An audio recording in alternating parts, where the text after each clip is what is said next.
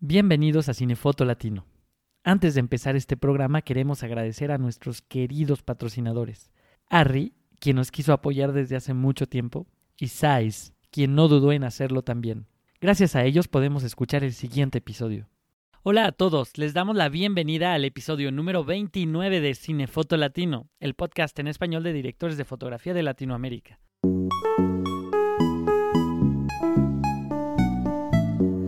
En esta ocasión, vamos a hablar con el director de fotografía colombiano Paulo Pérez, ADFC, para compartirnos su pasión por la fotografía, desde sus inicios en documentales y los últimos trabajos en ficción que ha realizado, Paulo busca siempre historias con fuerza e impacto.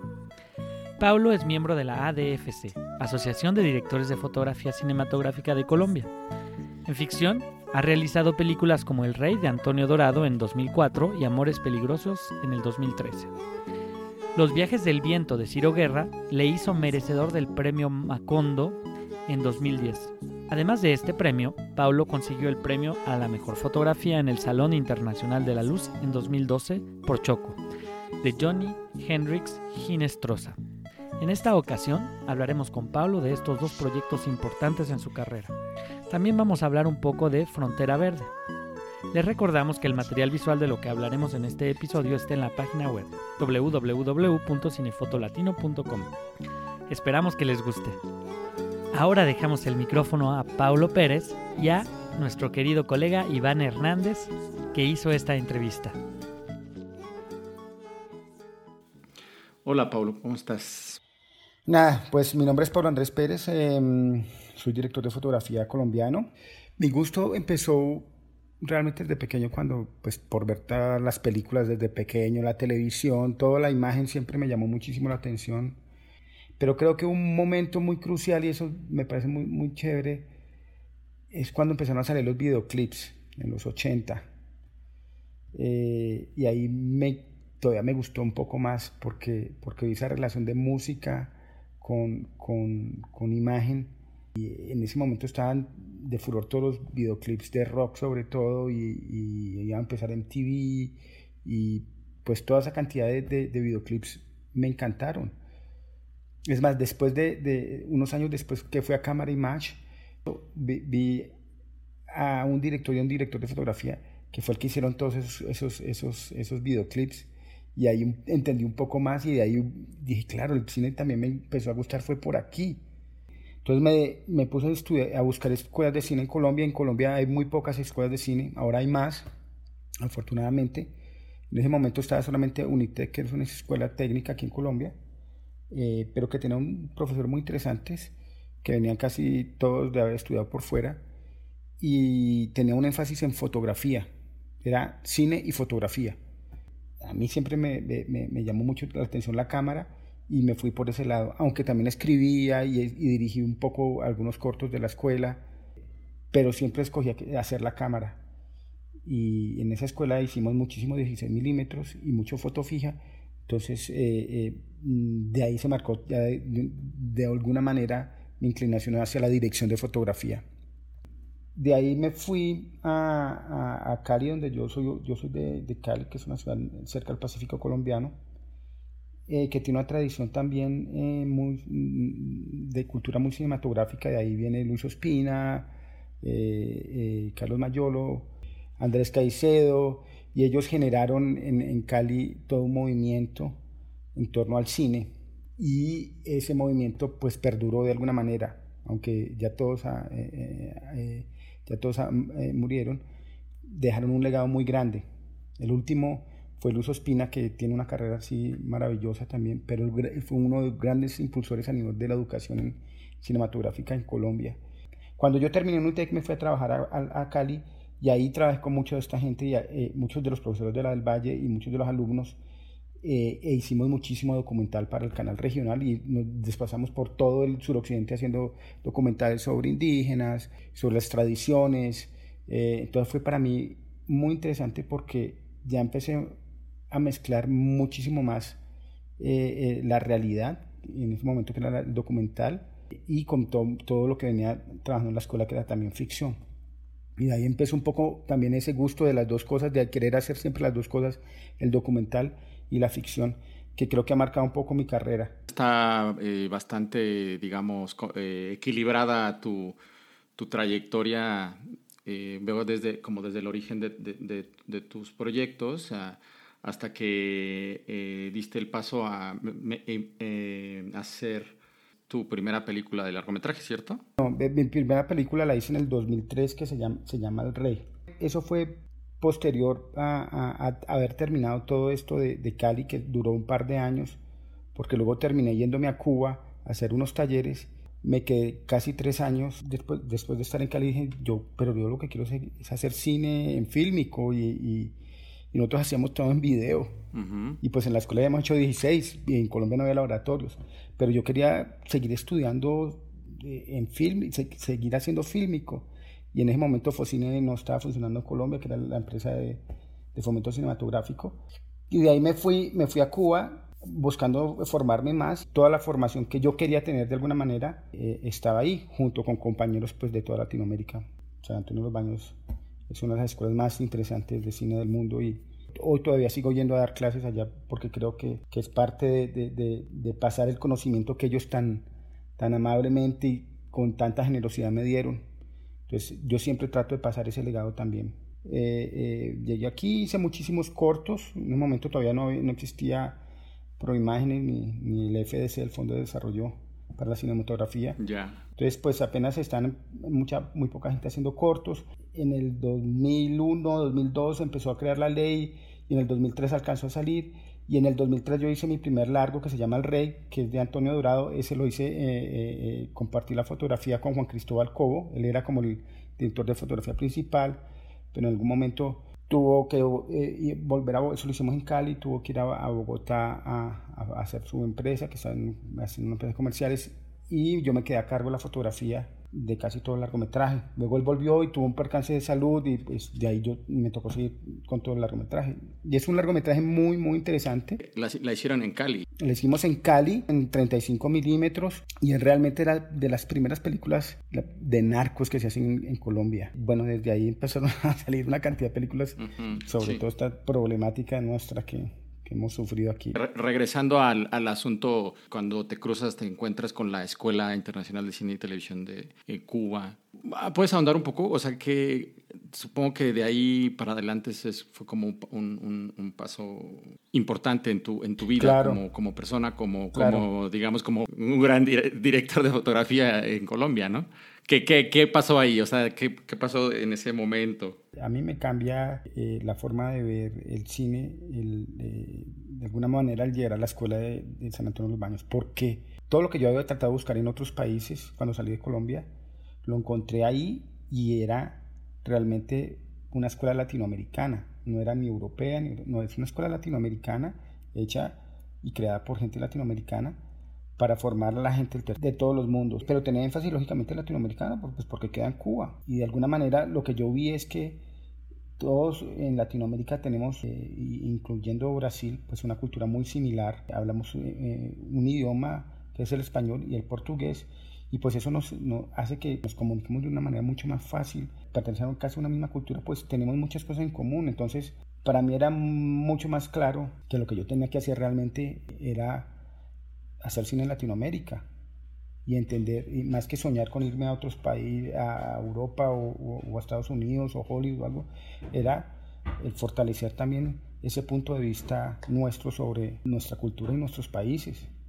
Y creo que de alguna manera eso ha sido lo que, lo que eh, pues he querido y, he hecho con mi carrera de alguna manera, ayudar a construir el cine eh, colombiano y el cine latinoamericano nuestro punto de vista sobre, sobre la vida y sobre nuestras culturas, porque realmente lo que yo pienso del cine es que el cine no es solamente entretenimiento como lo quieren hacer ver eh, eh, las medios, el cine es memoria y el cine es cultura y, y, está hablando de una sociedad en un momento... Eh, claro, en nuestros tiempos. Entonces, por, eso, para mí, el que nuestros países tengan su propio cine es tan importante, porque es, nuestra, es la memoria de nuestra sociedad, esté en todos los problemas que esté, pero nosotros como sociedad, como eh, en un momento determinado en el tiempo. Eh, el sentirse identificado de alguna manera con, con, con, con lo que está viendo, pues eh, genera una cantidad de cosas en uno, y eso, de eso se trata el cine también, de que tú te puedas ver también como, como persona y como sociedad, ¿no? Claro, muchas de las películas que, que, yo he tenido oportunidad de ver, eh, digo, a lo largo de los años, que por ejemplo, eh, pues eh, que una fue muy importante, que ha sido muy importante en la historia del cine, digamos, contemporáneo, que es este, Los viajes del viento, pero también, bueno, está Chocó, que es una película que a mí me parece muy interesante porque son películas que echan mano de los no actores y de la naturaleza. Me, me parece que eh, son películas que están eh, realizadas con muy como en este sentido, digamos, de la práctica documental, pero aplicada a la ficción. A partir de, de, alguna manera, de, de ese trabajo eh, y esa mezcla documental, pues muchos amigos con los que hemos crecido haciendo cine, Ciro Guerra, Johnny Hendrix, Jacques Toulemont, varios directores con los que he trabajado y que hemos hecho un camino juntos y donde se ha explorado mucho esa relación entre, entre eh, actores y no actores mezclados en la pantalla y cómo es ese acercamiento hacia ellos. Eh, eh, Ciro tiene una forma muy particular de tratarlo y eso lo vimos en Los Viajes del Viento. Los Viajes del Viento fue una película, mm, Viajes del Viento creo que fue mi quinto largometraje, creo, que todos los otros cuatro largometrajes lo que hicieron fue ayudarme a llegar a ese momento también junto con todo el, y yo digo todo esto porque es que uno, uno, pues lógicamente cada vez que hace algo, pues va creciendo y es parte de su obra. Y, y uno, en su último trabajo es como la recopilación de toda esa experiencia que uno ha adquirido durante ese trabajo o durante toda esa obra. De acuerdo, totalmente. Entonces en los viajes del viento se da una, una cosa muy interesante y es el, el, el, tenemos 92 locaciones. Nada más. Y todo eso era una road movie o una burro movie eh, eh, de, un, de, un, juglar y un, y un, adolescente y un burrito por todo el, el, Caribe colombiano, desde el interior del Caribe colombiano hasta la Guajira, que es la, la Alta Guajira, ¿no? La Alta Guajira, que es el extremo norte del país. Lógicamente, con lo que, con lo que tú, con lo que les estoy contando de que, de que venimos de, casi desde la montaña y bajamos al nivel del mar. O sea, todo lo que implica eso en cambios a nivel de, de, de la atmósfera y, y, y de, los ambientes y de la luz entonces es un viaje también a través de la luz y es de la luz natural. Pero no solamente es, la luz, es también la gente de todas esas poblaciones, porque todas esas poblaciones donde nosotros íbamos, eh, aunque la película era de época, se marcaba en 1962 alrededor, era gente de la región. Entonces tiene un casi maravilloso porque, porque ellos se fueron a hacer una preproducción larguísima, casi de dos, tres años, y escogieron la gente en cada lugar. Y eran gente propia de la región que hacía lo que normalmente hace en su vida diaria, pero pues lógicamente eh, eh, con la ropa de, la época. Y esto hace que esa mezcla de, actores naturales con actores profesionales, que eran realmente muy pocos, eran más actores naturales, conjugado con la visión también del director de Ciro y, pues, y, todo el equipo que estamos trabajando ahí. Entonces es un trabajo muy interesante porque es un trabajo que de alguna manera es un viaje no solamente a nivel, a nivel geográfico, sino a nivel eh, eh, eh, humano, claro. a nivel social, por, por, por, la, por, la gente, con, la, con las personas con las que estamos filmando. Claro, y que además que justo señalas como esta idea que me, me, gusta mucho del, del, viaje a través de, de, de como de estético a partir del viaje de la luz por todos estos espacios y el color cómo va transformándose, y, pero también es un viaje que, que representa mucho a nivel emocional, si no me equivoco, por la, digamos, por el, como una especie como de paradoja entre el, el, viaje de, de, ambos acompañándose y yendo en sentidos opuestos, pero por el mismo camino. Entonces, ¿cómo retratar, cómo retratar eso? Eh, porque además este, me parece como muy interesante la misión, la, la, la o sea, tomar la, la, misión de hacer, acompañar a estos dos personajes por toda esta suerte como de, si no, me parece que no es, pero eh, me gustaría que como andes en esto, porque no es un, digamos, una postal de Colombia, sino al contrario, es como una introspección, ah, a mi parecer, y yo recuerdo en aquellos tiempos cuando yo la vi, y está hecha en 35 milímetros además, yo la vi en el cine y era este, pues, alucinante eh, como el tratamiento y cómo me iba yo cada vez más eh, a, compenetrando en la sensación interna a partir de los pasos que daban los personajes. Entonces, estaría muy bonito eh, escucharte acerca de, claro, de este proceso de el acompañar al viaje de estos dos, digamos, personajes, a Ignacio y a Fermín, si no mal recuerdo. Que ellos dos son actores, ¿no son actores? No, no son actores, ninguno de los dos era el que hace el personaje Ignacio es un, es un compositor vallenato. Eh, en realidad sí es un juglar, es un compositor en la vida real. Y, le escribió a un, a un, cantante muy famoso aquí que se llama Diomedes Díaz. Lo mismo el niño, el niño también es alguien, ya no es un niño, pues. eh, era mm, un muchacho de la región, de Valledupar. Entonces realmente eran actores naturales, actores naturales que, que, pues lógicamente pues eh, eh, tuvieron eh, formación antes y, durante la película. Pero pues eso lo más también muy bonito porque de alguna manera tiene una autenticidad única lo otro que es muy interesante es que la música que hay ahí muchas de las cosas se, se, se interpretan realmente en realidad esta película no solamente es un road movie, es un musical. Y es lo lindo que tiene esta película. Y, porque, por ejemplo, pues también lo que, eh, eh, una de las motivaciones de Ciro es que, que, la gente piensa que todo el mundo en el Caribe es súper contento. Y es mentira, la gente en el Caribe es súper nostálgica. Claro. Y melancólica.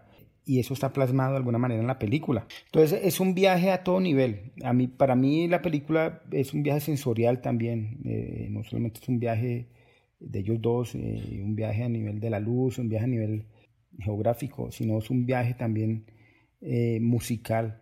O sea, y es sensorial. Tú, afortunadamente la viste en una pantalla grande, pero cuando uno la ve en una pantalla grande tiene todas esas, sensaciones que, que, te deja ver la película y, y como los planos son largos y, y, el tema, pues lógicamente visualmente es muy, muy, muy eh, fuerte pero para mí va un poco más allá también, lo que te decía, es todo este viaje eh, a través de los seres humanos, de la gente que, que está en esas regiones. Para nosotros fue muy duro, eh, y te lo digo personalmente, filmar también en esas regiones porque nosotros hemos tenido una historia de guerra muy grande aquí en Colombia y un abandono del Estado muy fuerte. Entonces, muchos de los lugares donde íbamos a filmar, los paramilitares habían arrasado con todo, entonces habían historias de, de masacres y de cosas terribles. Entonces, de alguna manera, eh, eh, lugares donde nosotros íbamos, que había estado muy marcado por eso, y lo siento con nuestro también, que como que parte de nuestro arte ayudaba a curar a toda esa misma gente que estaba ahí, que había sufrido también todo eso, porque la gente que estuvo ahí, por ejemplo, en, Nueva Venecia, un jefe paramilitar que le decían Jorge 40 mató 40 campesinos ahí, pescadores, pues huyeron en ese momento y luego regresaron ahí después de muchos años y la gente que está en la película, la gente que es la parte del duelo, donde hay ese duelo tan interesante a Machete que es bellísimo, es la gente que vivió todo eso y la gente que pertenece a esa región. Y yo lo quiero ver también así, como que eh, el arte también ayuda a curar todas esas heridas y, y, es parte de como la sanación de todo eso. Entonces también hay una vuelta mística ahí también de, de, de, de sanación y de curación y de retratar a gente que nadie retrata, ¿entiendes? Sí. Eso también creo que es una de las grandes ganancias de, esta película y por eso te vuelvo y te digo que, que pienso que, que, que, el cine, lógicamente, es cultura, eh, de alguna manera es entretenimiento, pero sobre todo es memoria. Es memoria de la gente que vivió y que vive ahí en ese momento, eh, eh, en ese instante o en, en ese momento histórico, de alguna manera, por decirlo así. De alguna manera lo logras pues lógicamente con toda ayuda de todo el mundo, pero también lo que te decía, con, con, con, esa posibilidad de haber hecho documental y de haber podido solucionar cosas que nunca las hubieras podido solucionar si eres tan si estás tan ligado a, a, la técnica o al, o al, tener una cantidad de, de, de, aparatos o de formas de hacerlo rígido. Tienes que ser una persona abierta en ese sentido. Por eso te digo que el, el que el último trabajo de uno normalmente es el resumen de muchas de, de tus experiencias. Claro, como que entonces tú te deslindas por completo, como que pones en un apartado a la técnica para poner atención en lo que verdaderamente tiene que cobrar tus ojos, ¿no? bueno, como la, atención de tus ojos. Claro, sí, lógicamente, eh, pero hay una carga estética muy fuerte en esa película. Por, perdón, ahí por ejemplo, si justo a eso iba que, o sea, tú ya dejas a la técnica a un lado, la película está hecha en 35, eh, eh, además está hecha en formato de 235. en Super 35, me imagino. Y cada... Sí, sí, Super 35. Yo recuerdo desde la primera secuencia, que es cuando están enterrando eh, en el entierro, ¿no? Que llevan el ataúd y tal. Y como que yo decía, oh, uy, es que ¿quién está, quién, quién está detrás de todo esto? Porque verdaderamente, o sea, es, te están enterrando a ti mismo y estás como sintiendo toda esta, como, digamos, fuerza melancólica del personaje. Y después de, por delante, que cada plano, cada secuencia, hay una construcción casi, yo diría, pictórica de plano a plano, cuando están los vaqueros en el llano, cuando eh, las noches que están retratadas eh, igual en el llano, o por ejemplo, toda esta parte última que, recorren eh, la Guajira, incluso la plática con el, hermano, ¿cierto? En la montaña, en la Sierra Nevada, ¿no? Cuando, cuando lo engaña, que le dice es que quien coge el acordeón este, ya, vaya valió, ¿no? claro, ¿qué, ¿qué, pasa ahí detrás de todo esta idea de, claro, que ya sabemos que ya hablamos sobre el viaje, ahora cómo intervenirlo de manera estética, dejando a un lado esa técnica? Pues nosotros hicimos una preproducción muy grande con Ciro y, con el resto del grupo y con la directora de arte. Ciro eh, es muy meticuloso y tenía la, y como tuvo tanto tiempo para hacer preproducción, porque esa película se corrió, tuvo, como dos o tres años y él se fue a vivir allá a Valledupar y él es de Río de Oro, que es una ciudad cerca eh, a Valledupar. Tenía un storyboard y tenía las cosas muy, muy, muy planeadas y a veces no se salía mucho de ahí. Pero de alguna manera nosotros nos basamos muchísimo en, en, los western. Eh, y, por eso, y por eso escogimos hacerla en 2.35. Eh, al final lo hicimos en Super 35 y luego pues el encuadre lo utilizamos, lo recortamos arriba y abajo y, se hizo todo el proceso, porque fue un proceso de, cine y luego lo pasó, a digital. En ese momento ya se está positivando en digital y porque además nosotros queríamos eh, que la película quedara eh, como, si, como, lo hubiéramos hecho en anamórficos. En ese momento era, eh, no era tan normal hacerlo, ahorita es mucho más normal. Y, pero estéticamente nos basamos mucho en los westerns de Sergio Leone, en la forma de componer también, entonces teníamos muchos referentes también, eh, eh, eh, inclusive Glauber Rocha era uno de ellos de alguna manera. Y a partir de ahí empezamos y lógicamente ya el, ya el espacio y el sitio también nos fue dictando una cantidad de cosas. Trabajamos muy rigurosamente con, con las horas, las horas del día. entonces eso permitió que, que, que, fotográficamente la película fuera muy, muy bella porque tú, tú, lo sabes, muchas veces el afán y toda la cosa no deja que tú trabajes en las horas que son pero los amaneceres, los atardeceres, eh, cuando había que esperar, por ejemplo, cuando estábamos en las tormentas de arena, eh, nos tocaba esperar y justamente el momento más bonito de la luz también lo hacíamos. O sea, hay todo un tema ahí de, de, de, del manejo de la luz eh, que afortunadamente pues estaba detrás Ciro y Ciro, Ciro Guerra tiene eso también que, que, que, que respeta muchos esos momentos también para él, son muy importantes también eh, eh, eh, y en esta película esos momentos de la luz. Claro, que además supongo que ya había este, comunes acuerdos de, acerca de eso desde la previa, desde la preproducción.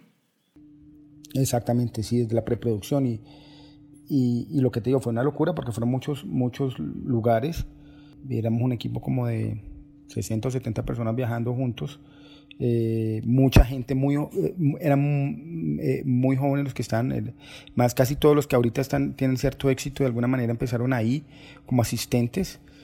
Ahora son grandes directores o, inclusive fotógrafos chulas David Gallego estuvo conmigo ahí también mm, que es el fotógrafo de ahorita las últimas películas de Ciro. Mucha gente muy cercana y que, y que, y que esa película fue de alguna manera su escuela también.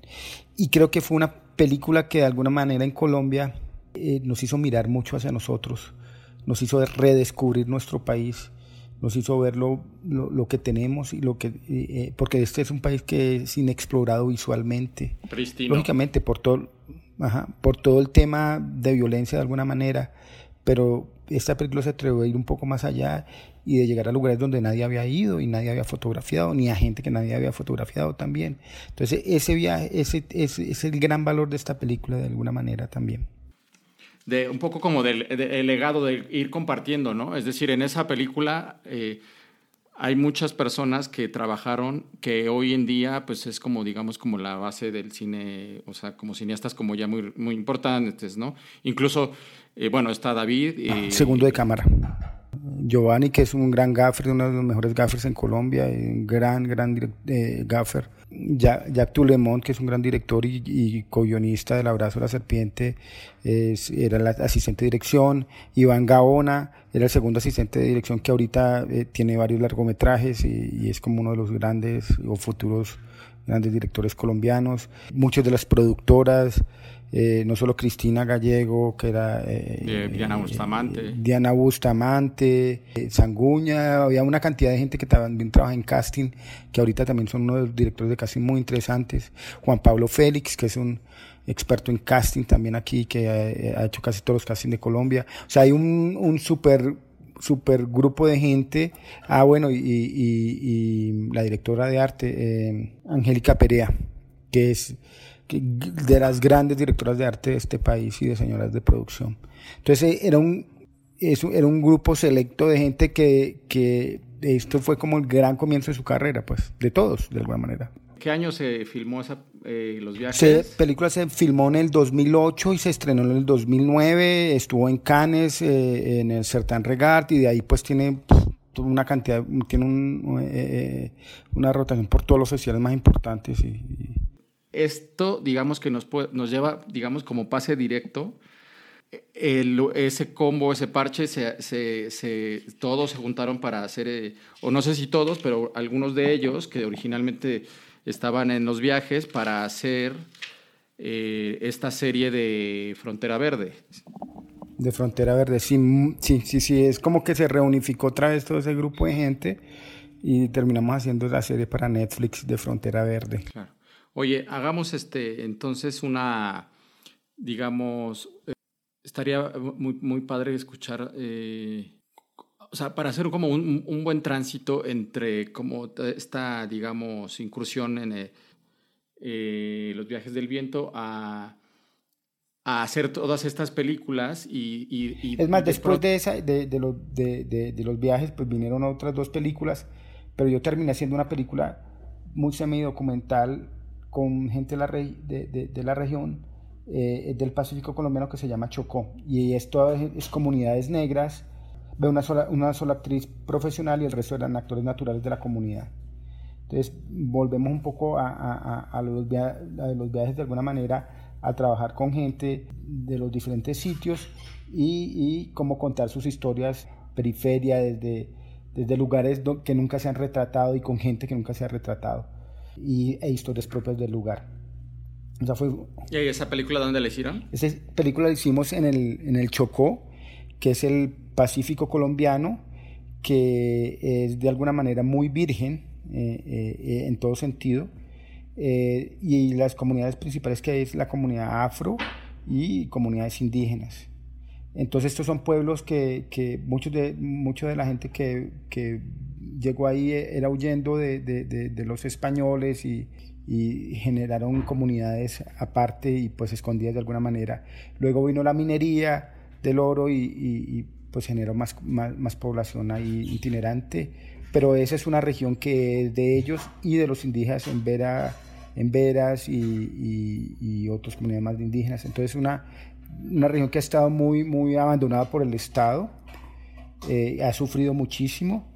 Eh, también todos los embates de, de, de, de, la guerra pues en Colombia eh, del narcotráfico, porque además son, son, son vías de salida de narcotráfico, porque es selva, es el segundo lugar donde más llueve en, el mundo, entonces es una zona súper húmeda, pero con una gente bellísima y, con una historia también de tradiciones muy, muy, muy propias de la región. Además, fuera de eso, el director era Johnny Hendrix y Johnny Hendrix es, es afro eh, y estaba contando una historia propia de ellos también y, hablaba también de, del machismo tan marcado que hay dentro de, dentro de, esa comunidad eh, y de esa cultura. Entonces, eh, para mí fue muy interesante hacerla. Otra vez volvemos al, tema de, documental y ficción y, de actores naturales y sobre todo tener un director que conociera también la cultura porque una cosa es venir con alguien que no conozca la cultura y tratar de retratar algo que no que, que de pronto no, no, no, no, no, puede ser tan, de alguna manera tan real, pues. Y él sí nació en el Chocó y conocía al Chocó y conocía a la gente de alguna manera, de idiosincrasia.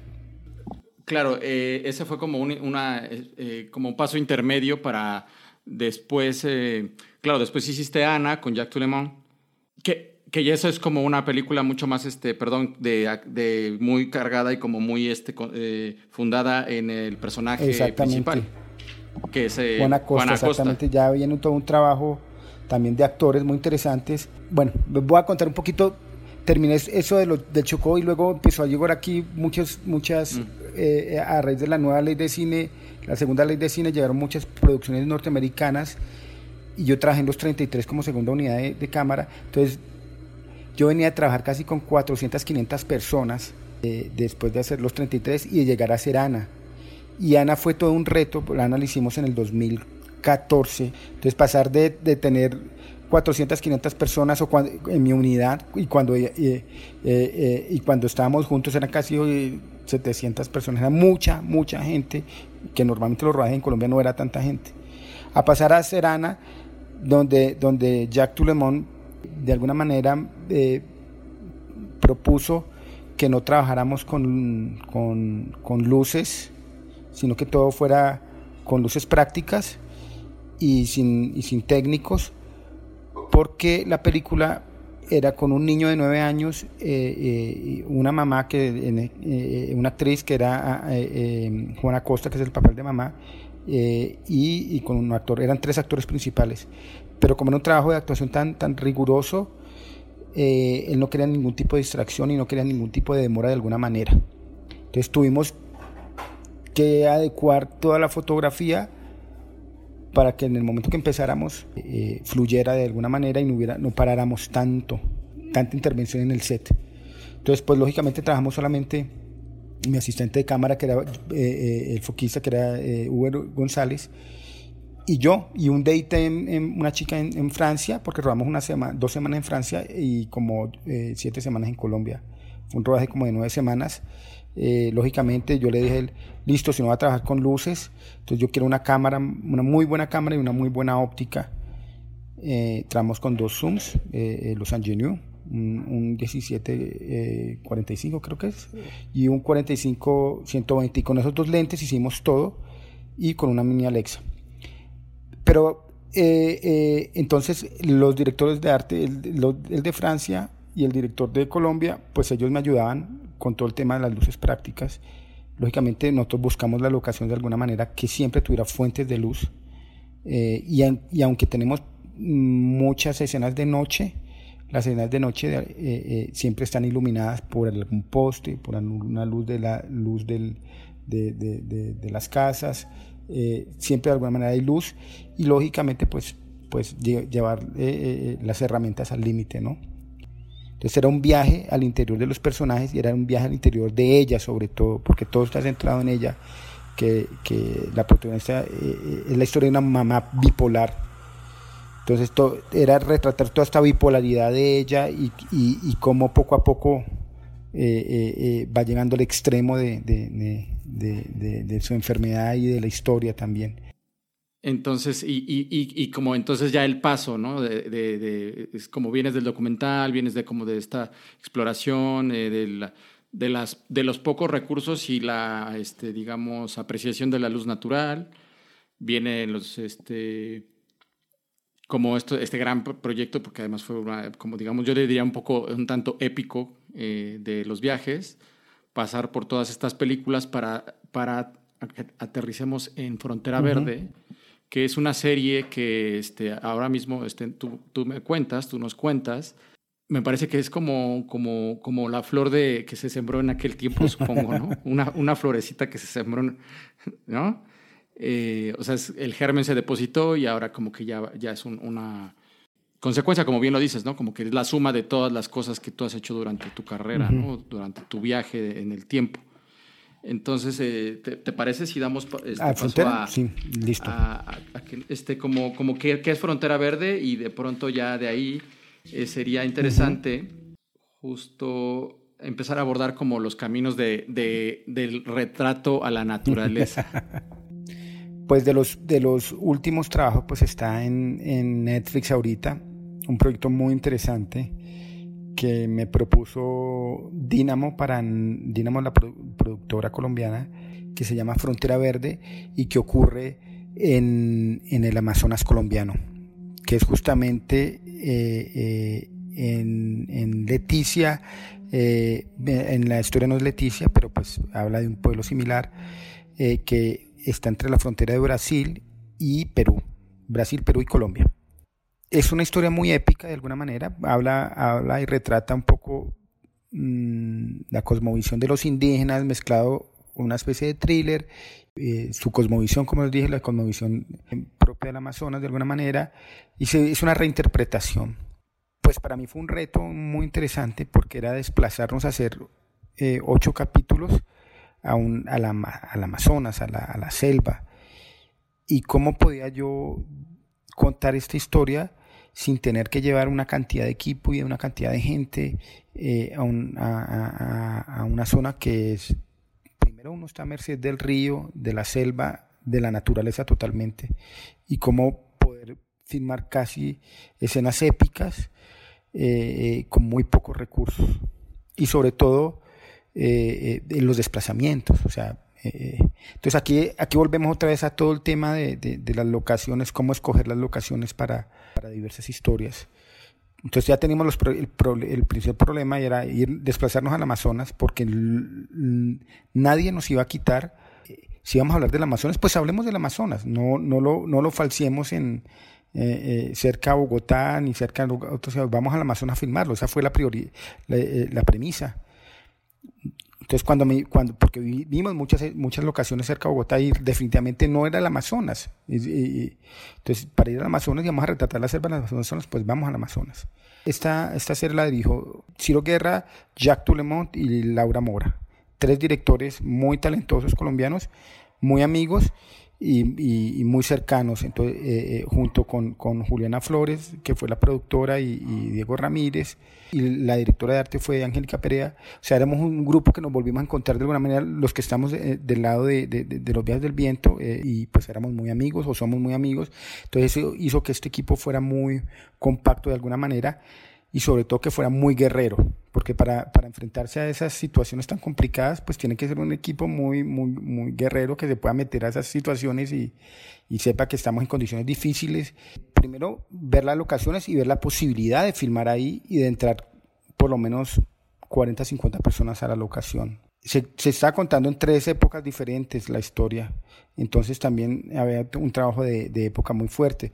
El trabajo también era con las comunidades indígenas de ahí tenemos eh, eh, tres, tres diferentes etnias que nos están ayudando ahí, pero pues son gente de la región. Ellos también se incorporaron a la historia, porque pues lógicamente eh, si estamos en Amazonas pues tenía que haber gente del Amazonas y, tener, y gente de la comunidad.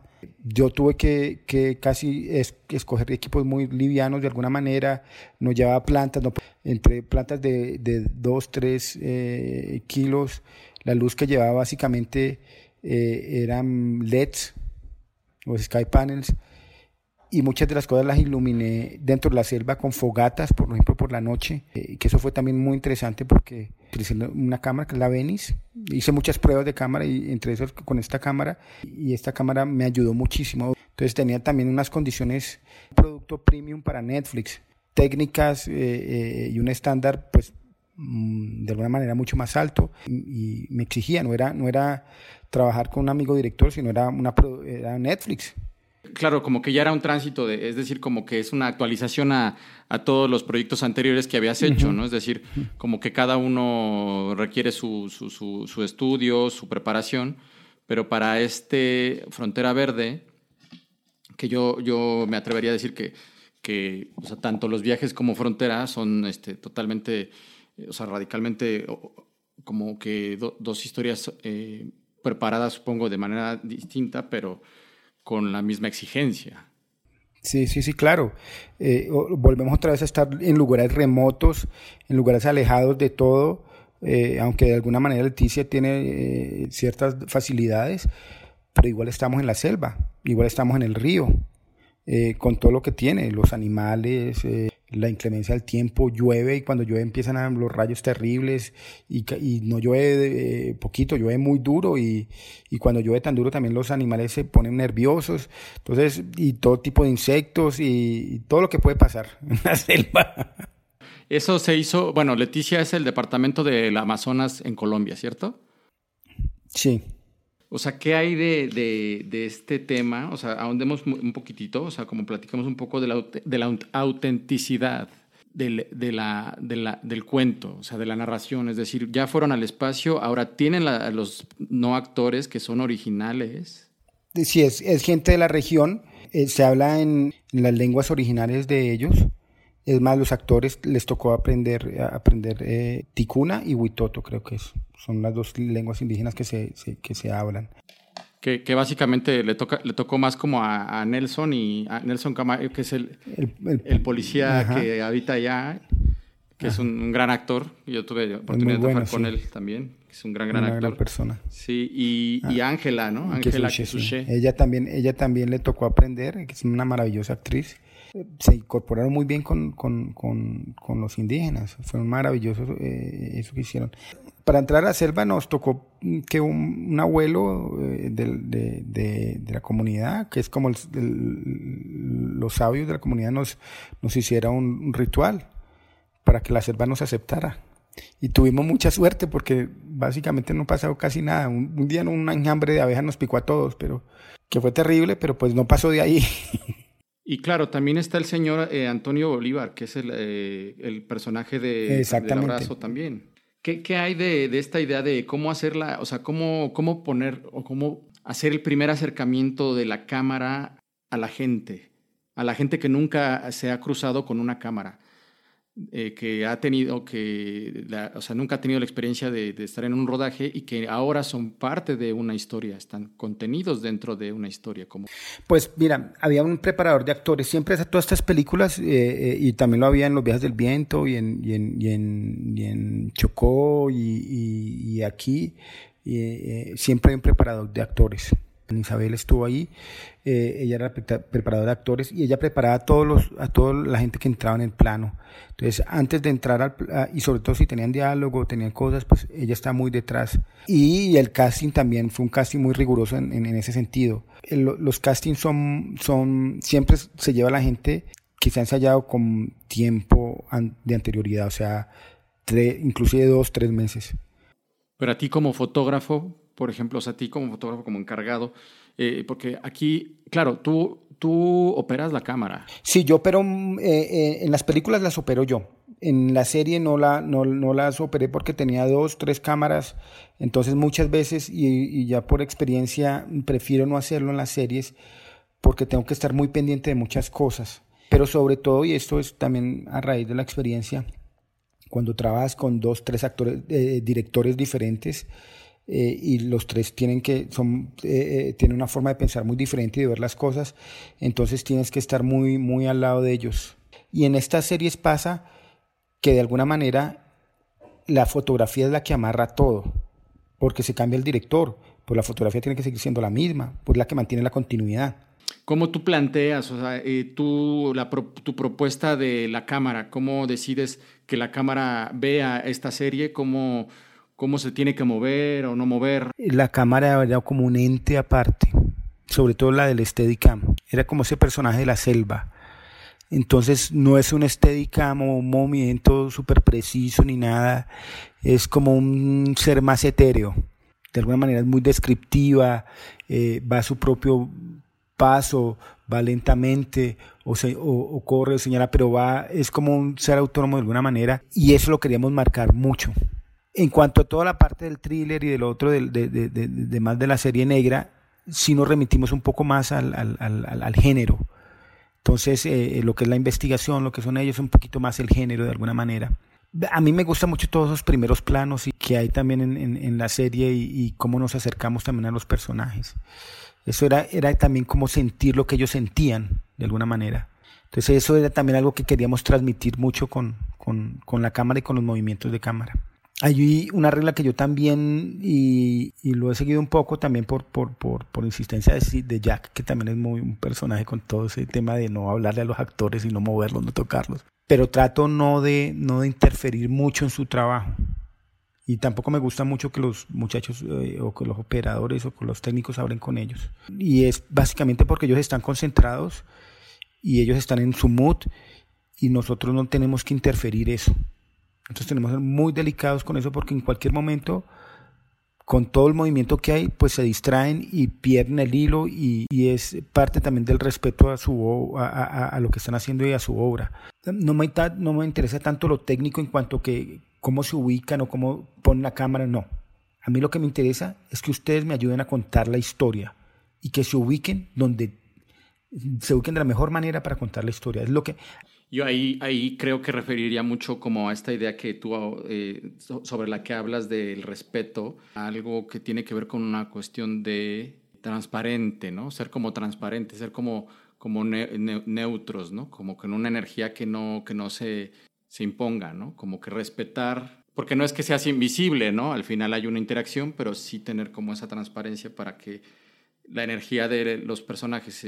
Exactamente, me acuerdo que Golovnia decía que, que, la torpeza de la técnica no, no daña el momento del arte. Y sí, nosotros tenemos que aprender a manejar eso porque nosotros lógicamente estamos con una carga técnica muy fuerte, pero básicamente son herramientas para contar las historias. Y, es lo que uno no puede dejar que, pase, que la herramienta sea más importante que lo que estamos contando. Y, por ejemplo, aquí algo que este, está como, me parece como que muy, muy, muy padre, muy, este, muy atractivo, interesante de, Frontera Verde, es como eh, mezcla de la, del docu no actores, de metidos contenidos en una ficción y de además integrar, digamos que un género cinematográfico, que sería que en este caso me parece como un poco un thriller policíaco, casi medio rayando en la ficción científica, por como que al final está expuesta como esta idea de la, del fuera de la selva ya, como, eh, como plantean que el hombre quiere dominar la naturaleza, ¿no? O sea, como representado en este en el, en el antagonista, ¿no? En este, este extraño, extraño, extranjero. ¿Cómo, ¿Cómo haces tú para que como que toda esta idea de vamos a pensarlo, dos géneros o como dos maneras diferentes de, narrar o de, formales se integren en una sola, eh, digamos, discurso.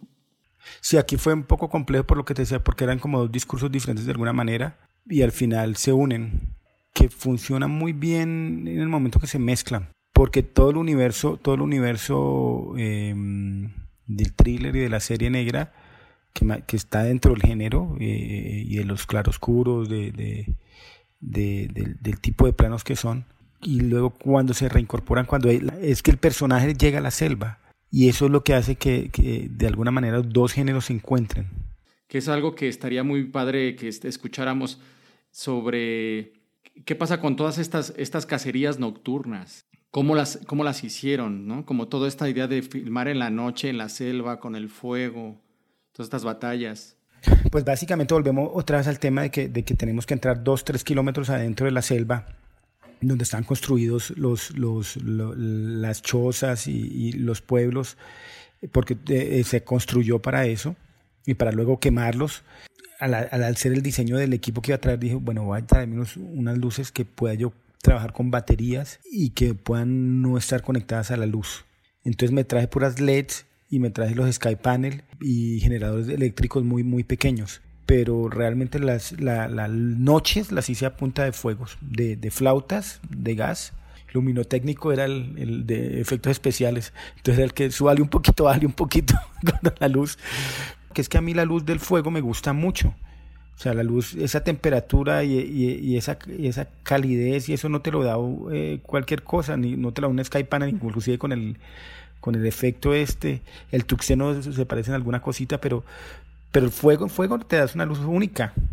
Entonces, por ejemplo, claro, por, primera vez en el primer capítulo, cuando entran a, ver el cuerpo de Bush en, el, en, en, en, la maloca, el única fuente de luz que había ahí al principio es esa fogata y luego entra y están las, las luces estas del sitio. Ahí sí tengo un par de lucecitas que alcancé a poner, pero muy pequeñas en relación a, lo que realmente el, espacio está iluminado con las fogatas.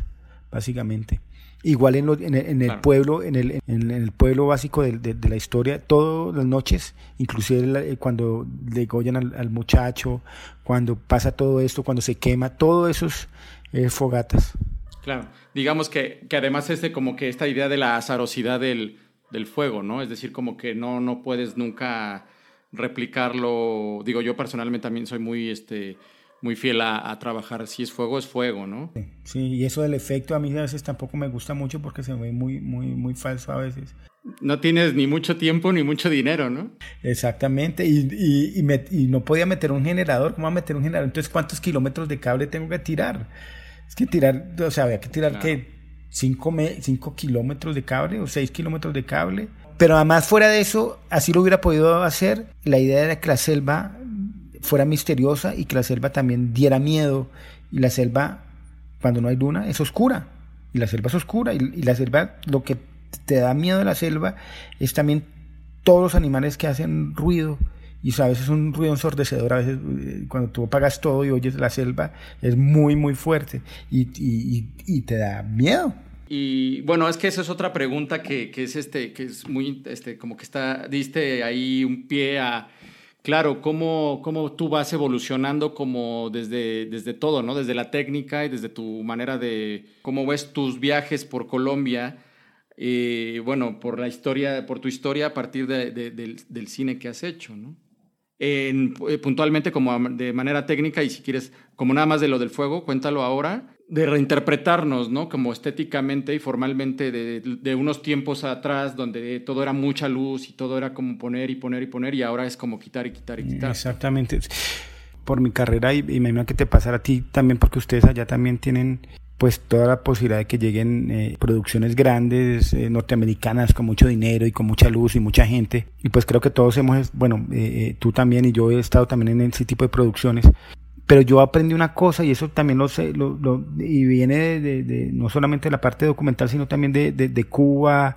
A veces aprender a trabajar sin tantas cosas. Y lógicamente cuando lo amerita, pues yo meto lo que tenga que meter. Pero ahorita, pues nosotros eh, antes teníamos 500, 500, 800 ASA y está todo el tema del grano también. Entonces de pronto había que meter un poco más de luz para tener un, buen contraste. Nosotros, nosotros hemos sido también hijos del video y por eso el video a mí nunca me dio, nunca me ha generado tanto miedo de alguna manera y, y toda esta evolución tecnológica de ahorita ha sido muy interesante porque nos ha dado otro tipo de herramientas, o sea, las noches como las estamos haciendo ahorita, pues antes de poner, lo que tú dices, antes de poner más luz eh, eh, hay que quitar, porque no hay necesidad. Tenemos cámaras que pueden ir a eh, entre 500, 2500 ASA o 3200 ASA. O sea, tenemos la posibilidad de que no haya grano. Lo, bonito de esa, de serie era que yo podía ir a 2500 ASA con esa cámara que era una Sony Venice y la cámara tiene unos negros bellísimos y no hay grano. O sea, era muy difícil ver el grano ahí. Entonces, todo esto ha hecho y corroborado un poco la idea, la idea que, que, siempre tuve un poco de no utilizar tantas cosas. Como eh, formalmente y eh, a nivel de la fotografía lograron integrar el, como con esta idea del documental no actores a la ficción del thriller policíaco en la selva. Cada género pues tenía su, su, eh, sus características. El policial tenía todo, todo el tipo de eh, las características de, la serie negra, eh, luces fuertes, contrastes fuertes, cuadros muy específicos también, mezclado con la parte épica de la selva, donde son, mm, es una cámara que muestra mucho el espacio, son planos abiertos, es una cámara que se mueve también, siendo un personaje más en la historia cómo mezclamos esos dos géneros eh, con mm, los actores mm, profesionales junto con los actores, eh, no, los no actores. Los no actores básicamente estaban en la selva, casi todos hablaban eh, en su lengua. los actores profesionales, algunos reinterpretaban, con, aprendieron a hablar el, o los textos, se los enseñaron gente que hablaba la lengua. Pues de alguna manera pasa bastante bien. Al llegar eh, la parte policíaca, que es cuando la mm, policía entra en la selva, de alguna manera por medio de la historia, durante los ocho capítulos, ya esa integración se va volviendo de alguna manera, va generando una unidad. También se va dejando de ser tanto thriller y se va pasando un poco a lo, a, lo místico, porque, porque, porque ella también entra en la selva y ella ya se vuelve parte de la selva. Y ahí cuando aparece el otro personaje al final, que es como el personaje extranjero, que es el que tiene supuestamente la ciencia de alguna manera y se reincorpora esa cosmovisión del, del universo, de la naturaleza y de la selva junto con, con este mundo de laboratorios y de ciencia y cómo se volvió otra vez allá. Entonces, de alguna manera, esas pasadas, los mismos, los mismos personajes nos van llevando a cada cambio de género, porque de alguna manera se, integra, se integran dentro del género y se mezclan dentro del género. Cuando uno empieza a hacer una obra, también la obra va tomando vida propia. El, el, el thriller ya deja de ser thriller para volverse eh, épico de alguna manera y se vuelve épico cuando ya se, se, incorporan todos los personajes a la guerra y ahí ya se vuelve una, una, una, batalla épica y espiritual de alguna manera. Y sigue, y sigue siendo la batalla espiritual en el mundo este que hay donde ellos se encuentran en esta masa negra. La mezcla de géneros eh, eh, de alguna manera se une y se vuelve uno solo dentro de su, dentro de su mismo lenguaje. Pero en este tipo de proyectos, como, eh, ¿cómo funciona tu, tu colaboración o tu trabajo? Con el equipo de efectos visuales, el Visual Effects, puntualmente porque, la, claro, la selva de pronto este, cobra vida a partir de, de cuestiones muy, muy visuales este, apoyadas por efectos. Y luego, pues esta otra parte que es como el, yo le digo como el espacio interior, ¿no? Como este espacio, como el espíritu, naturaleza, que es como todo este limbo negro, ¿no? ¿Cómo, cómo, haces esa integración de, de, de trabajo? Y el diseño, claro, ¿no? Y aquí vino eh, alguien de, eh, de, Los Ángeles, lo mandaba por Netflix, que estuvo como muy cerca a nosotros en cada momento en que iba a haber efectos eh, visuales, sí. VFX, sí. Él trabajó muy de la mano de nosotros y mucho en la postproducción. Se marcaron mucho, muchas cosas, por ejemplo, las raíces cuando se, se encienden, todo este universo paralelo también, todo el comienzo y el final con las fotos. No hay un trabajo bastante fuerte, pero lo que te digo, lo interesante fue haber tenido un poco de experiencia antes y de saber cómo trabaja, cómo se trabaja, sobre todo con todo este tema de, cromas y de cosas. La persona que está de efectos visuales para nosotros estuvo todo el tiempo en el rodaje, o todo, bueno, iba y venía, pero casi está, estuvo una gran parte del tiempo con nosotros en el rodaje en el Amazonas. Entonces, eh, sobre todo en la parte, eh, cuando, como todo está, ya está muy específico en, el plan de rodaje, él sabía qué días tenía que venir y estuvo con nosotros, pues, y, y en muchas de esas escenas, pues, algunas él las dirigía de alguna manera, o los planos los dirigía él para saber exactamente cómo lo íbamos a hacer. Eh, con croma, sin croma, quieto, un, eh, eh, o hacer los plates primero y luego con personaje, luego con los elementos que se iban a poner, o sea, todo, todo el tema que implica pues estos efectos. Y lo, lo, del mundo aparte también lo hicimos sobre, sobre chroma keys, pues. Pero eso, este, digamos que todo este espacio interior que yo este, de alguna manera refiero, nombro como el espacio espíritu, naturaleza, es como que el, interior, todo este, este cosmos que es como una especie como de limbo negro lleno de partículas lumínicas. Eh, ¿Eso dónde se hizo? Eh, la mayoría lo hicimos en, en, la, selva o en un... Había un hotel que tenía una, un salón grandísimo, entonces lo llenamos todo de pantallas verdes, de, de, de, telas verdes y filmamos parte ahí. Y otra parte porque el final que lo refilmamos el de laboratorio y la casa, cuando lo hicimos en Bogotá. Eso fue lo único que hicimos en Bogotá, que fue un estudio. Y ahí filmamos la última parte de ese, de ese mundo. Pero el resto del mundo está filmado allá también en, en, la selva. O sea, con los cromas en, en, la selva o los cromas en, el hotel, donde te decía que era una especie de estudio. Me parece como muy, muy, muy bonito, incluso en el arranque, ¿no? Cuando de pronto ves que las, estas raíces se encienden y empiezan como a y se quema toda la selva, que es además muy metafórico. Pues mira, eso fue una mezcla también, eh, eh, una mezcla del, del, del efecto que, que, se había planeado y además se discutió, son efectos que se habían discutido muchísimo. esos efectos se discutieron y hubo maquetas y maquetas y maquetas de eso para que se viera bien. De alguna manera, ese efecto de las raíces a mí me gustó bastante. Y lo de la selva en fuego, realmente, ¿sabes cómo, qué fue?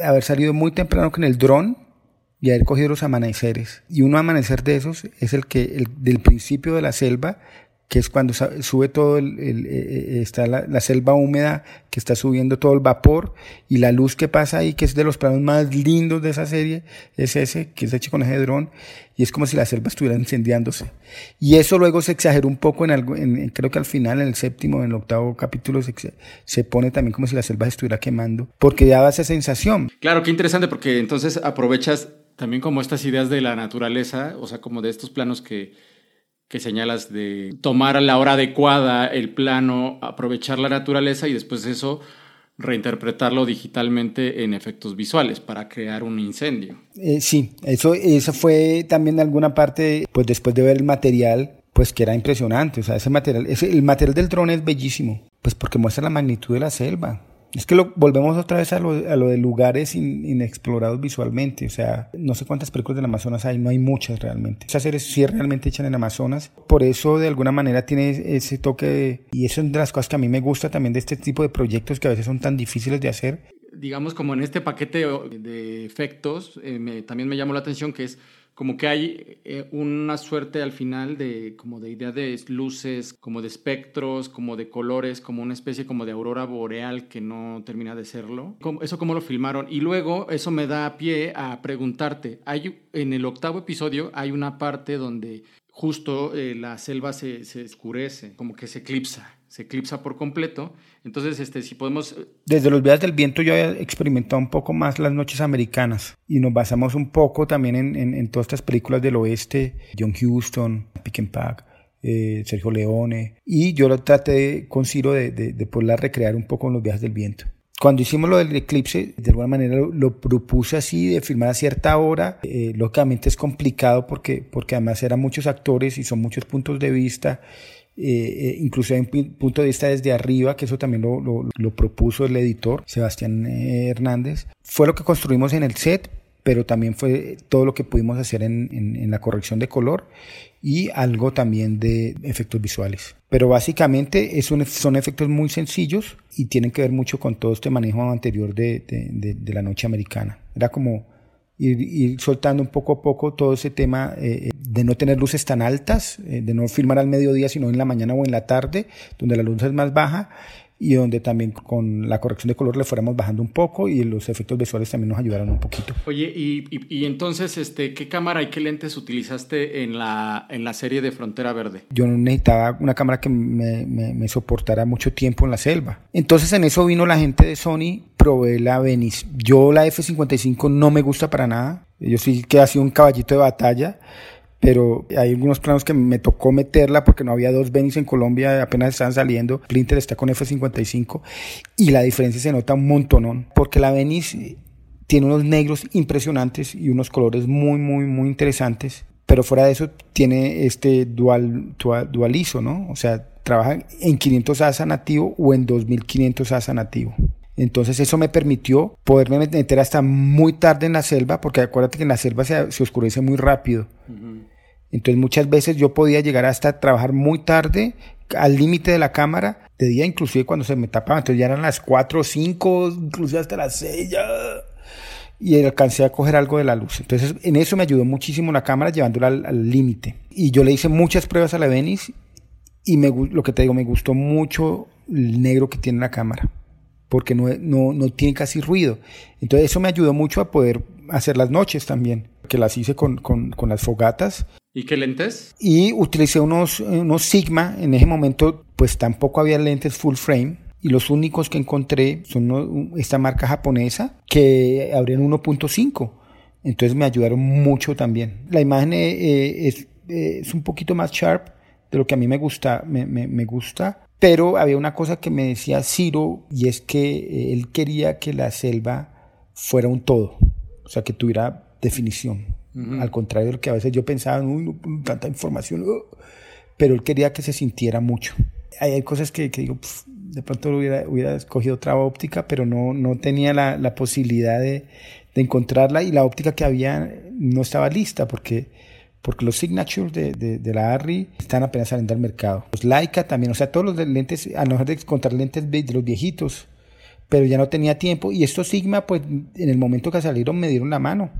Eh, eh, Alfonso Parra los, los, había probado y me los recomendó muchísimo y realmente para el momento que era, en el momento que era ayudó bastante. Lo único que me arrepiento un poco, y lo intenté y lo peleé porque además son esas cosas que yo a veces peleo con ópticas y con formatos y todo. Logré el formato 2 a 1, que también era toda una pelea porque el 235 no lo dejaban, pero me hubiera gustado hacerla en 6K. Y no pude hacerla en 6K, sino en 4K, porque en 6K yo hubiera podido utilizar el full frame del lente, de la cámara, perdón, y, tenía lentes full frame. Entonces no pude utilizar realmente todo el sensor ni toda la potencia de la óptica porque, pues lógicamente estos lentes están hechos y estas cámaras están hechas para trabajar en, en full frame. Pues sí, sí, pasa mucho, ¿no? Eh, que de pronto este, al, final te tienes que ajustar a este, como a las, a las condiciones económicas de los proyectos, ¿no? Era también un tema de, de, de, de que el workflow fue complicado. O sea, nosotros estamos lejos de Bogotá Estamos a, dos horas en avión de Bogotá, donde no había, había un vuelo o dos vuelos diarios, y dependiendo del tiempo, y, yo tenía que tener una estación eh, eh, para bajar el material en Leticia, y luego esa estación tenía que, tenía que mandar ese material a Bogotá, y ese material también tenía que viajar a Los Ángeles. O sea, era un workflow muy complicado, y lógicamente al tener 6K, pues iban a necesitar más almacenaje, pues, y, más potencia en todos los aparatos. Oye, ¿y, este, ¿y la corrección de color? La corrección de color la hice aquí en Lavo, en Bogotá, Lavo, Colombia. Eh, la hice con Andrea Mesina, que es una, una, una amiga colorista argentina, que con ella corregí en Chocó y me gusta mucho su trabajo. Entonces fue muy, muy interesante porque pues ella también sabe un poco cómo me, cómo, pues conoce un poco mi trabajo también en, en, en la selva y con los colores de piel también, porque aquí lo mismo, o sea, todos los colores, eh, eh, todo el tema de colores de piel de nuestras diferentes etnias, eh, claro, pues, claro. la corrección de color tiene todo ese tema de que se vean como tienen que verse. De acuerdo, de acuerdo. Hagamos como una pequeña, un espacio así pequeñito y cuéntame qué cámara y qué lentes utilizaste en los viajes del viento los viajes del viento tiene todo un tema logístico también, porque en Colombia no teníamos laboratorio en ese momento, laboratorio de cine, lo hicimos en 35 milímetros, y como les conté, eh, eh, eh, esto eran 92 locaciones, lejos de todo, entonces yo no tenía cómo ver material, entonces teníamos que mandar la película a, Argentina, a Cinecolor, en Cinecolor la recibía Beto Acevedo, que es un gran amigo y gran colorista, eh, argentino, eh, el gran director de fotografía Hugo Colache me hizo el favor de ver el material. Y yo tenía un contacto con él eh, todo el tiempo y se lo agradezco mucho. Y me ayudó mucho en estar tranquilo, sobre todo porque yo sabía que el material estaba bien después de dos o tres semanas de rodaje. Y esa película duró casi diez semanas de rodaje. ¡Qué valor! Entonces, entonces yo no tenía ni idea cómo estaba quedando. Si no era cuando Hugo me llamaba o Beto me escribía y logramos tener internet o, las noticias desde Bogotá. Entonces ahí ya, pues porque no, no teníamos ni idea. Estamos grabando en 35 milímetros. Y bueno, lo que les dije, filmamos en Super 35 y luego eh, eh, hicimos toda la postproducción en, en Argentina. ¿Y qué lentes usaste? Eh, utilicé unos eh, Ultra Prime. Estaría interesante, ya que, bueno, andamos en el tema de los viajes, eh, ¿qué negativo utilizaste? ¿Qué emulsiones utilizaste? Utilicé tres emulsiones, 50 ASA de Kodak, 50 ASA, que era bellísima, 250 Daylight y 500.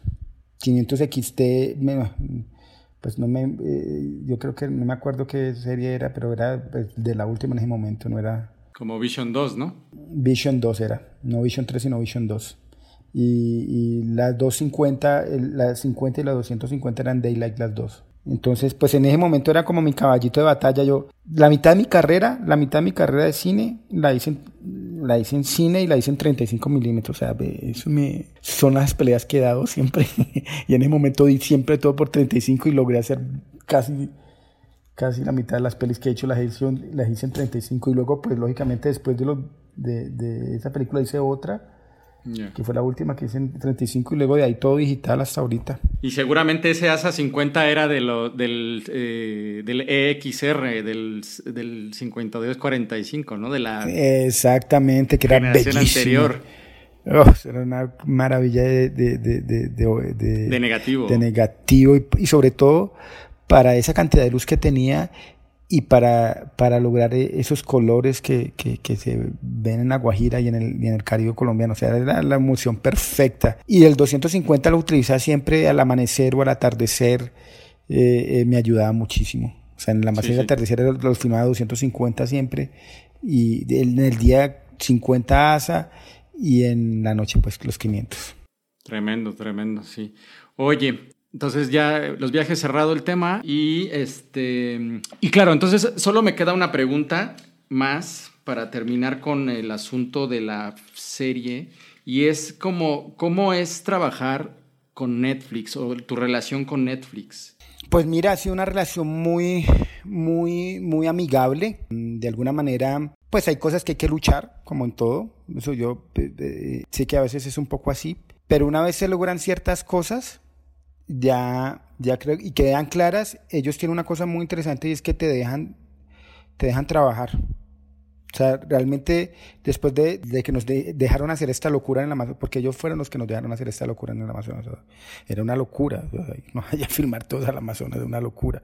Y los nos dejaron ir allá y llevarnos todo y irnos allá a hacer esa locura. Entonces, en, en ese sentido fue muy, muy, muy interesante y de alguna manera nos dejaron hacer lo que quisimos, ¿entendés? Lo que quisimos a nivel de la historia, o sea, como que sí, lógicamente ellos, ellos eh, eh, eh, dan su opinión y toda la cosa, no lo imponen, que es chévere, entran un poco más en la postproducción, creo que en la postproducción sí, sí, sí eran de alguna manera más rígidos en cuanto a estar ahí, pero en el rodaje no, en el rodaje creo que fueron dos, dos veces y fueron una vez a filmar el, marketing shoot y, y lo que pasa es que era muy complicado. no va todo el mundo. Es que le sacaron al parche, ¿no? Eh, claro, ya fueron a hacer el marketing shoot y fueron como tres días y, llevaron una cantidad de, de, gente de Los Ángeles a hacerlo y, a los tres días salieron corriendo. Entonces, eso fue chévere. Eh, eh, y lo del formato, pues lógicamente lo peleamos y lo ganamos. Eh, ahora que acabo de terminar, estoy terminando una serie con ellos, hubo todo un tema frente a anamórficos y frente a, formato, pero llegamos a, un acuerdo entre todos eh, pero también me tocó lucharlo, todo el tema de los anamórficos también, que es la, otra serie, la última que hice, porque ellos hablan que, que, que, que, la mayoría de la gente ve en Colombia y en Latinoamérica las series en celulares, entonces al, hacerlo en 2.35, pues se está cortando la información que hay en la pantalla, entonces a ellos no, no les gusta mucho eso. ¿Qué, ¿Qué piensas de, o sea, digamos como de esa perspectiva que tienen sobre Latinoamérica? Pues lo que pasa es que ellos son una empresa de tecnología y ellos se dan cuenta quién ve cada, en qué ve cada persona. Entonces ellos tienen razón en, ese sentido de que ellos saben cuánta gente está viendo las series en celulares y cuánta no. Ahora, de ahí a que, a que la gente por dos rayitas chiquiticas deje de ver la serie, pues no sé por qué, porque o la serie puede ser muy... Entonces algo le pasa a la serie yo creo que si a uno le interesa una serie, si uno la ve, la... de acuerdo, llama la atención, es porque la, serie no se defiende sola. Entonces digamos que ahí fue como un poco la suma entre, entre Netflix y bueno, también la relación que tú tienes con Dynamo. Exactamente, la, sí, yo con Dynamo tengo una excelente relación, o sea, mm, em, confía mucho en mí y eso me gusta mucho eh, eh, eh, y tenemos también una relación de amistad también muy chévere. Eh, eh, y me han dejado hacer mis, me han dejado armar mis, mis, equipos. Realmente me gusta que me dejen trabajar con la gente que, que, yo quiero que trabajar. Y a nivel creativo. Están siempre ahí, están opinando, no son impositivos tampoco. Eh, yo tengo muy buena relación con ellos y, y, me ha ido, personalmente me ha ido muy, muy, muy bien con ellos y, les estoy agradecido a ellos también porque, porque pues es un trabajo en conjunto y, y eso se nota. Cuando, cuando hay una armonía entre la producción y, la dirección de fotografía o la dirección se nota. Y aquí sobre todo, aquí en este proyecto fue muy importante, ¿sabes por qué? Porque lógicamente eran tres diferentes directores, pues cada director terminaba y se iba, pero los que quedábamos era producción y dirección de fotografía y arte que estaba yendo y viniendo, pero las cabezas que siempre estamos en el, en el cañón ahí era producción. Entonces Juliana Flores, Mirlanda Torres y, y el resto de chicas estuvo siempre al lado mío y se los agradezco muchísimo. No, buenísimo. Porque no me dejaron solo, solo en unas situaciones tan complicadas como es filmar allá, pues. Como que tiene que haber esa complicidad, ¿no? ¿Y, y en qué momento de tu historia, de tu carrera, digamos, tú te, te, pensaste, o sea, como conscientemente, ya soy director de fotografía? No, yo creo que después de los viajes del viento. De, haber realizado una, un, proyecto tan complicado como ese, porque fue un proyecto muy, muy complicado y muy, muy guerrero y en situaciones muy difíciles físicamente muy difíciles. Eh, eh, todos nos íbamos cayendo como por pedazos. A mí me salió una cosa aquí en el ojo, así, porque no había más chamoazo, eh, el, vaina para poner el ojo. Entonces me tocaba repetir o lavarlo y entonces me salió una cosa aquí. mis amigos estaban todos cayendo por pedazos y sin embargo no íbamos a hundir el barco. Ese momento a veces yo me iba a duchar y, y tenía como ganas de llorar y decirme, pucha, ¿por qué no se termina esto? ¡Qué horror! Por la presión tan áspera que tenía. Y era mi primer largo y, era un director que pues de, era su primer largometraje y no era muy seguro. Y era una película que no tenía tantos recursos. Y mi partner eh, eh, se había ido, que era el otro fotógrafo, y yo estaba a cargo de una cantidad de cosas y, y tú, te, tú te has enfrentado a situaciones muy complicadas y tienes que resolverlas, resolverlas eh, eh, eh, a nivel de, de, poder gerenciar un equipo de gente, de poder administrar tus recursos, de poder relacionarte con tu director, relacionarte con la gente de arte. Cuando, cuando puedes hacer eso, cuando tienes el control de alguna manera de eso y cuando ves que la obra al final queda bien. Para mí ese es el punto, el punto, el punto en que, en que, en que ya digo, soy director de fotografía. Cuando no solamente que te quede bien la película, sino que todo lo que viene detrás, esa armonía que hay detrás, es la que se ve en la pantalla. Porque si tú no te entiendes con un director, se va a notar. Si no te entiendes con el arte, se va a notar. Si tú te fue pésimamente con la producción, se va a notar de alguna manera. Pero lo que te digo, eh, eh, nunca termino de aprender y cada vez me sorprendo más y, sobre todo cuando tomas malas decisiones o te metes en proyectos en donde no has querido meterte eh, y, ya no puedes echarte atrás eh, y, dices, pucha, no, no, me, no termino de aprender nunca. Sí, pues este, claro, claro, no, buenísimo. Y de hecho, este, bueno, aquí ya este, entraría un poco como que eso eh, sería muy bonito que nos contaras como un par de anécdotas, una anécdota de los viajes del viento eh, y otra de frontera. Del viento muy complicada cuando estábamos en, en, en Abusima, que arriba en la Sierra Nevada. Llegar hasta allá arriba era como, como un día de, de, de ida en carro y filmar allá era un lugar sagrado, eh, entrar era muy difícil. Nos dieron el permiso de alguna manera, filmamos y ahí mismo nos echaron.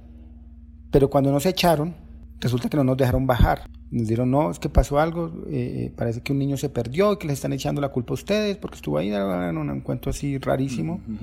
Y no pudimos bajar ese día. Además, súper delicado con las comunidades, ¿no? Como este, esta idea de... de... Claro, súper delicado con las comunidades y eso era lo que nos habían dicho un poco pero en realidad lo que había pasado era que la guerrilla estaba más abajo y nos estaban esperando.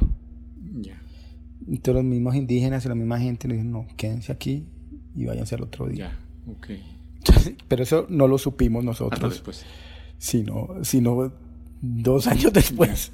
Sí, sí, Y de ahí hay otra anécdota, y hay otra anécdota de Nueva Venecia, que te, te digo que pasó todo esto tan terrible pero Ciro y yo pues nos fuimos felices porque hemos logrado unos planos bellísimos, esa escena feliz y nosotros nos despedimos de todo el mundo, eh, adiós, adiós, casi con besitos y todo.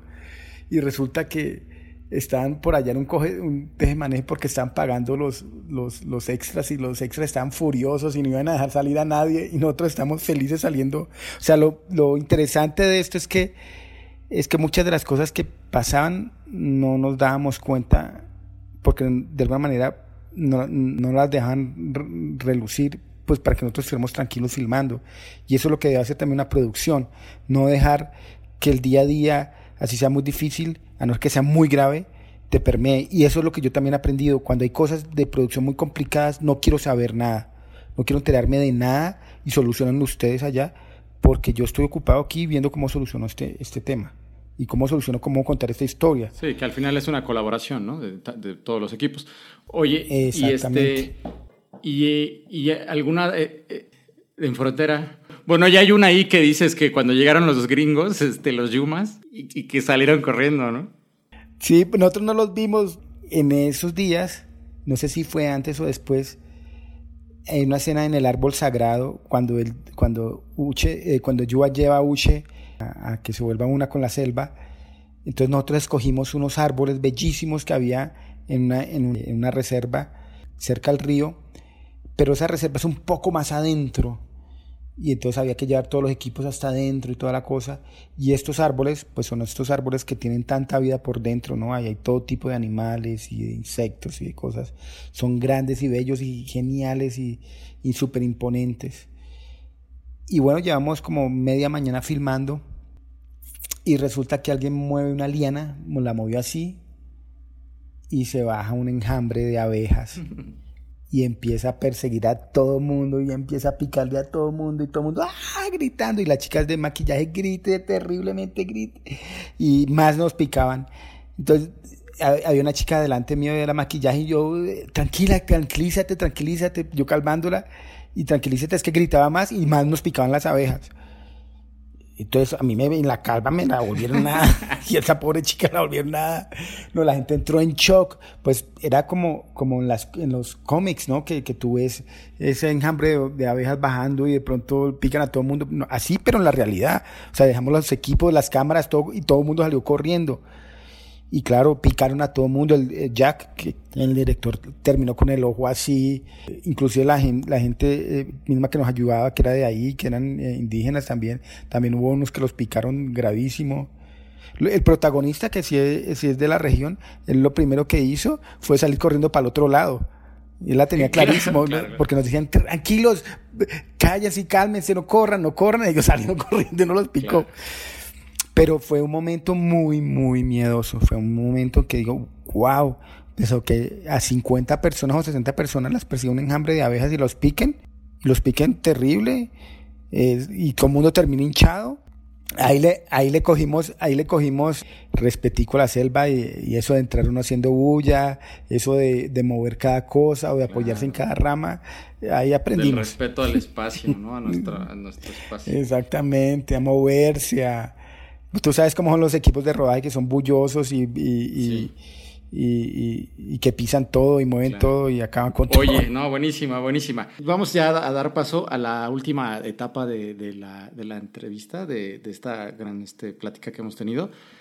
A ver, ¿qué, qué consejo darías tú a, a, digamos, a gente más joven, cinefotógrafos o aspirantes a la cinefotografía que, que nos están escuchando?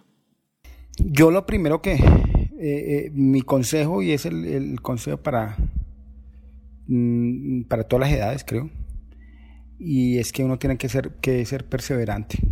Esto es, esto es una profesión de...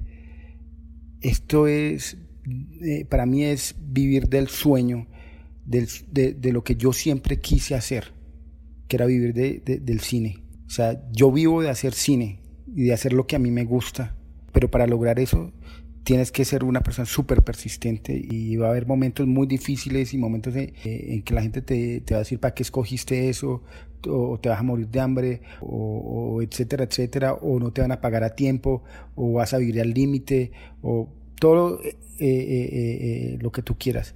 Pero yo sigo pensando que yo he sido una persona afortunada en poder vivir de lo que yo siempre soñé y con todo el gusto del mundo en los buenos y malos momentos. Entonces mi consejo para... Entonces aguantar los buenos y los malos. Exactamente, mi consejo para todo es que el que escoja esto, lo escoges porque uno realmente lo ama y lo quiere y quiere y, y, es su forma de ver la vida. Ya. Eh, Godard decía, hay mucha gente que le, que le gusta vivir en el cine, pero nosotros vivimos para hacer cine, ¿entiendes? Es parte de, nuestra idiosincrasia. Entonces, es como tú ves la vida, o sea, yo la veo así, yo vivo, yo soy feliz porque vivo de, lo que hago y, hay momentos en que no, ha habido nada y tranquilo y otros momentos en que ha ido maravillosamente. O sea, también es vivir en, en, lo irregulares que también son nuestros trabajos. Y esto es a nivel mundial, no, no es, no es, no es eh, eh, exclusivo de, de, la gente que vive en países que tienen más dinero o menos dinero. Eh, es la irregularidad de nuestro trabajo, pero también la irregularidad del artista y del creativo y de la persona que, que vive del arte. Entonces, eh, eh, es cómo asumir eso y cómo aprender a vivir con eso. Es más, lo estamos viendo ahorita con esta pandemia, o sea, mucha de la gente que, que vive de esto pues está parada y no, y no tiene los ingresos suficientes porque nuestro trabajo es muy irregular. Pues sí. No es alguien que le den un salario, un salario constante. Entonces, el que escoja, el que escoja, exacto, el que escoja esta profesión sabe que parte de su nombre es, ser perseverante. El sacrificio, ¿no? El sacrificio, y va a haber momentos muy lindos como también momentos muy difíciles, pero, pero hay que ser terco, terco, terco, terco. Buenísimo. Y eh, vamos a terminar con el famoso juego que ha eh, establecido, eh, pues que se ha inventado mi querido Alfredo. así como tomarlas al vuelo, ¿no? HMI o Tuxteno. Tuxteno. Tuxteno o LEDs. Lo que pasa es que las LEDs ahorita son muy prácticas. Pero si puedo trabajar con, con Tuxteno, seguiré trabajando con Tuxteno. HMI, Tuxteno o el Sol. El Sol. el Sol. No hay nada que se le compare al Sol. O sea, el Sol, el Sol es el Sol. ¿Cámara fija o cámara al hombro, en mano? Y depende de las historias. Yo siempre pienso que depende mucho de las historias. A mí más que, lo, más que cámara en mano y más que cámara eh, en trípode es dónde te ubicas para contar la historia. O sea, mi gran pregunta es, ¿en qué, ¿dónde te vas a parar para contar esta historia? Esa es la gran pregunta. ¿Y, a ti qué más te gusta?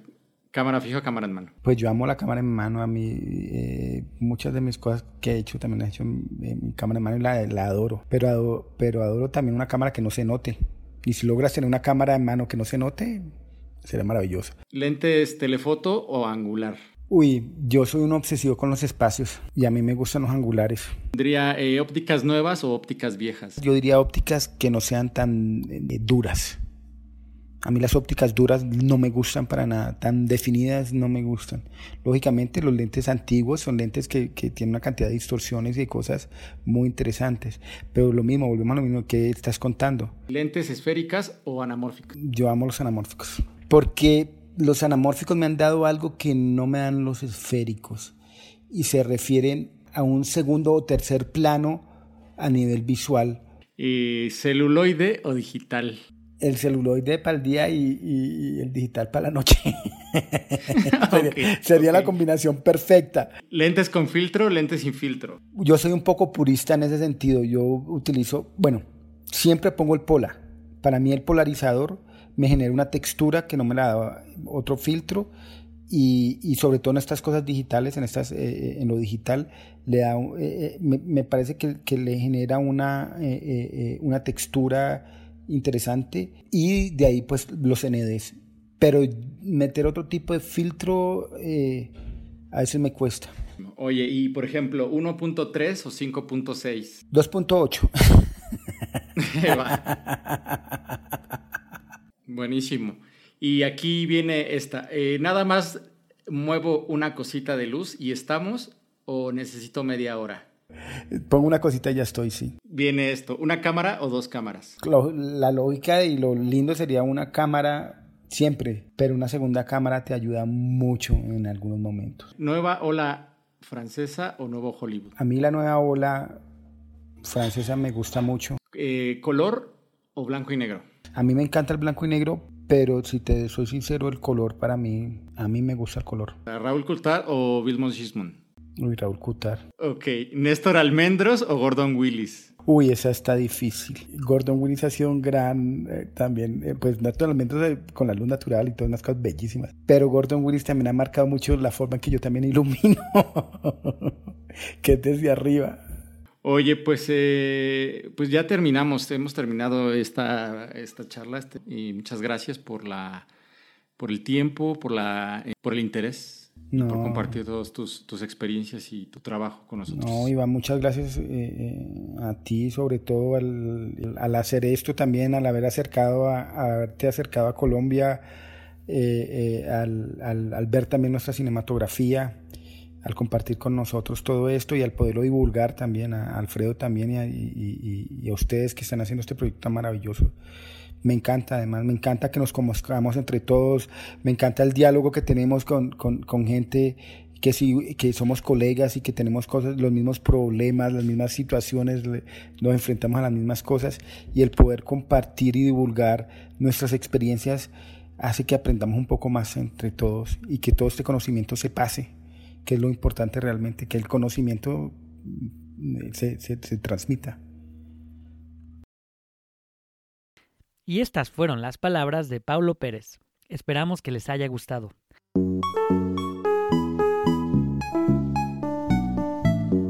Como siempre, los invitamos a seguirnos en nuestras redes sociales, Instagram, Facebook y YouTube, donde nos encuentran como Cinefoto Latino. Nuestra página web es cinefotolatino.com. Este programa es una producción de Cinesónica. La producción estuvo a cargo de Solveig Dam y de Milton Barrera. Milton también hace la página web. La edición y mezcla fue hecha por Kenia Carreón. Yo soy Alfredo Altamirano y de parte del equipo de Cinefoto Latino, Kenia, Iván, Juan, Milton, Roberto y Sol, les agradecemos mucho habernos escuchado una vez más. La música es The Moon de My Little Liz. Nos vemos en el próximo episodio.